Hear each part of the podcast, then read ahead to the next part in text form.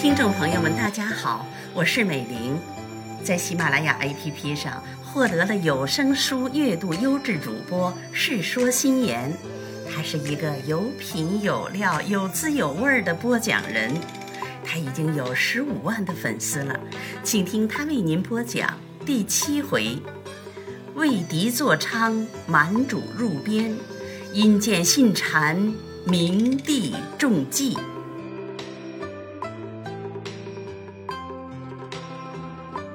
却说孔耿二名将见了满洲太宗，伏地大哭。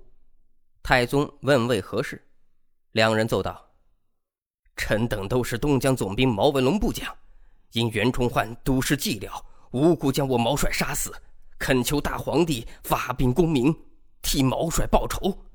臣等愿为前导，虽死无恨。”原来毛文龙盘踞东江，素性倔强。崇焕恐他跋扈难治，借阅兵为名，诱文龙往营。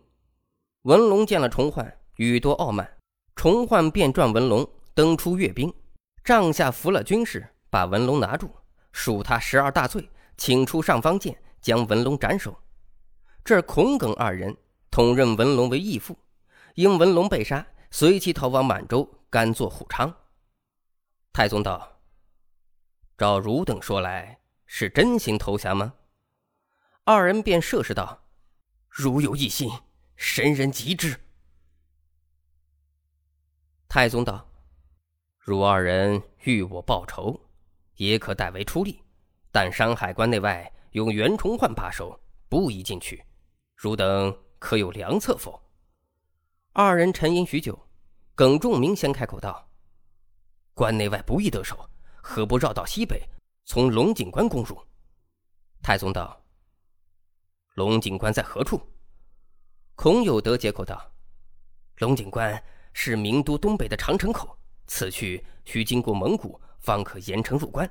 此关若入，便可向红山、大安二口分路进道，直入遵化。遵化一下，明镜便动摇了。”太宗喜形于色，便道：“汝等愿做向导吗？”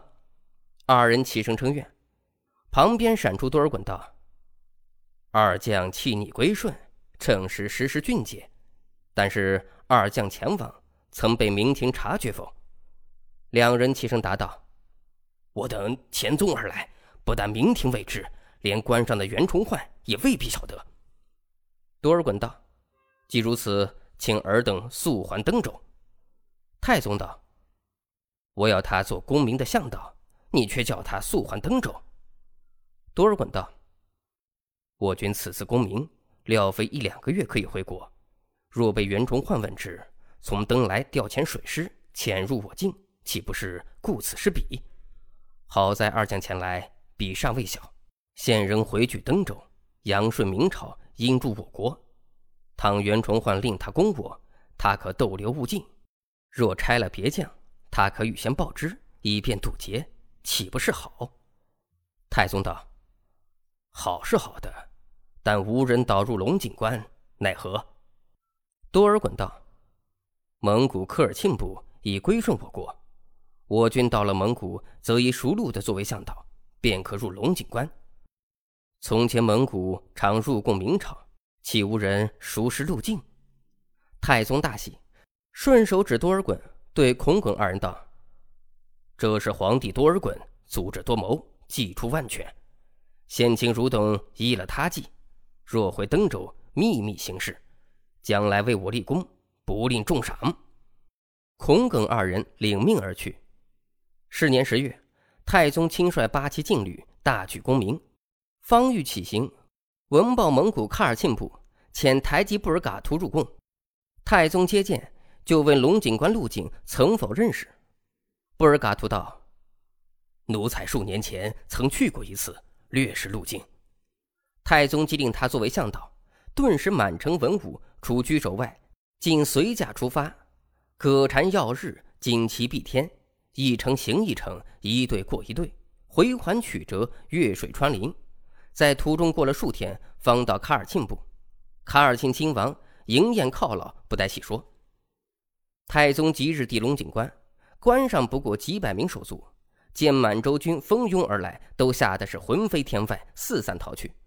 满军整队而入，遂分两路进攻，义军攻大安口，由吉尔哈朗、岳托为统领，共四旗；义军攻红山口，太宗亲率四旗兵队连夜进发。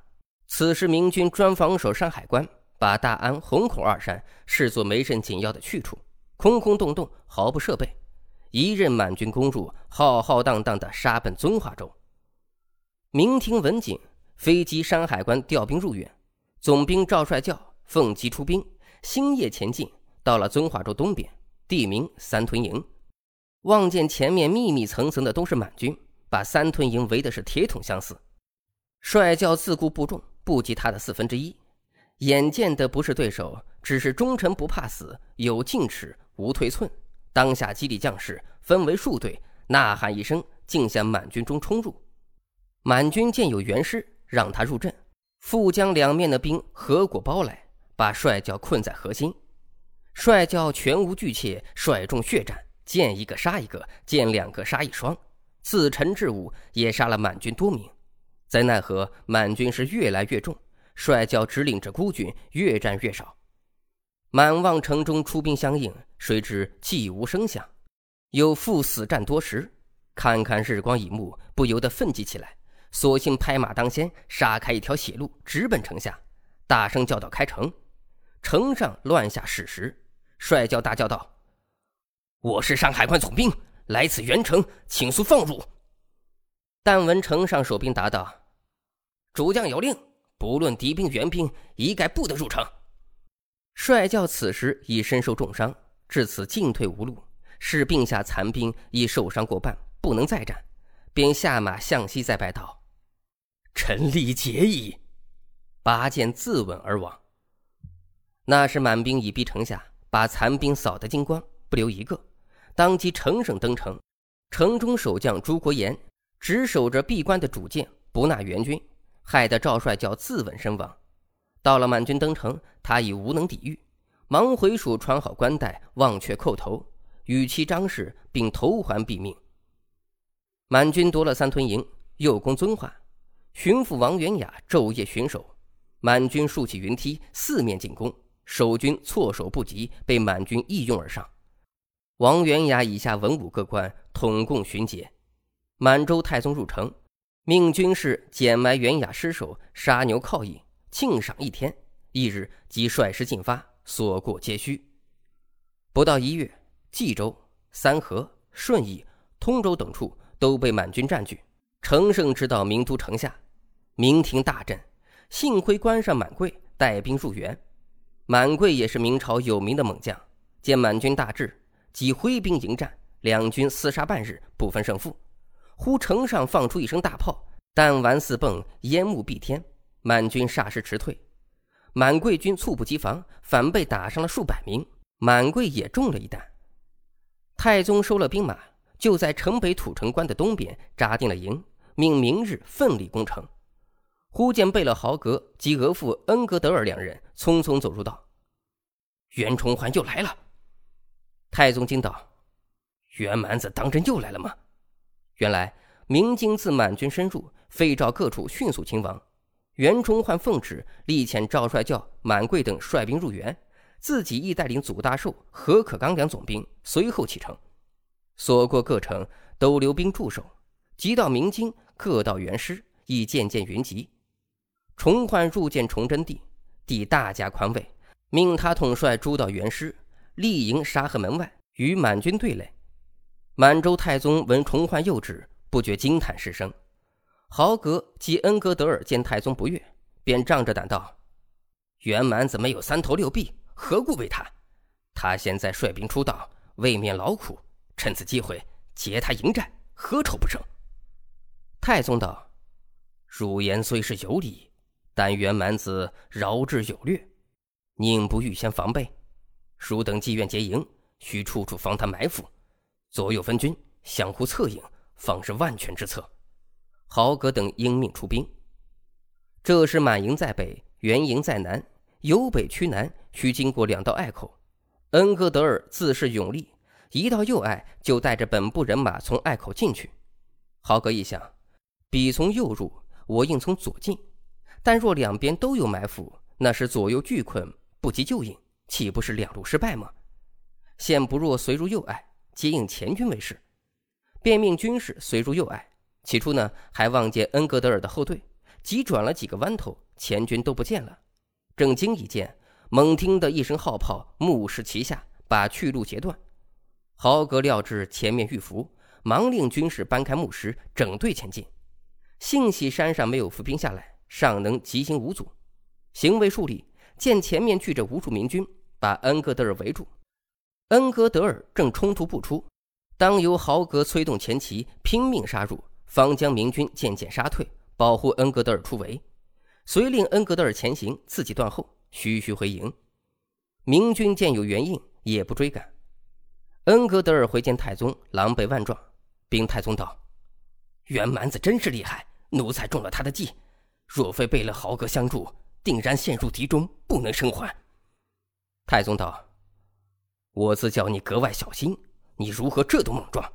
本应治罪。”念你一点忠心，恕你一次。恩格德尔叩首谢恩，又谢过了豪格。太宗道：“袁蛮子在一日，我们忧愁一日，总要设法除他方好。”命军士分头出哨，严防袭击。当夜无话。次日满洲探马来报，敌营竖起了棚木，开壕掘沟，比昨日守得更严密。太宗道：“他是要与我持久战。”我军远道而来，粮饷不济，安能与他相持过去？当即召开军事会议，文武毕至。太宗令他们各抒己见，诸将纷纷献议，或主急攻，或主缓攻，或竟提出退师的意见。太宗都未惬意。旁立一位文质彬彬的大臣，一言不发，只是微笑。太宗望去，乃是范文成，便问道：“先生有何良策？”文成道。有一策在，此刻不可泄露，容臣秘密奏命。太宗命令文武百官进行退出，独与文成秘密商议。帐外但听太宗笑声，都摸不着头脑。好一些，文成一出帐而去。过了一天，传报明京德胜门外及永定门外已有两封议和书，系是满洲太宗致袁崇焕的。又过一天，满军捉住明太监两名。太宗不命审问，就令汉人高鸿忠坚守。又过一天，满军退五里下寨。又过一天，高鸿忠报明太监脱逃，太宗也不罪他。又过一天，高鸿忠面带喜色，入报明都是袁崇焕下狱，明总兵祖大寿、何可章奔出关外去了。太宗道：“先生好似一个智多星，此番除掉了袁蛮子，真是我国一桩大幸事。”看官，你道这位神出鬼没的范先生究竟是何等妙策？说讲起来，乃是兵书上所说的反间计。原来明经两门外的议和书，都是范文成捏造的情友，遣人密制。守门的兵目得了此书，飞报崇祯帝。崇祯帝便命亲近太监出城访查，不料途中伏着满兵，被他拿去两名。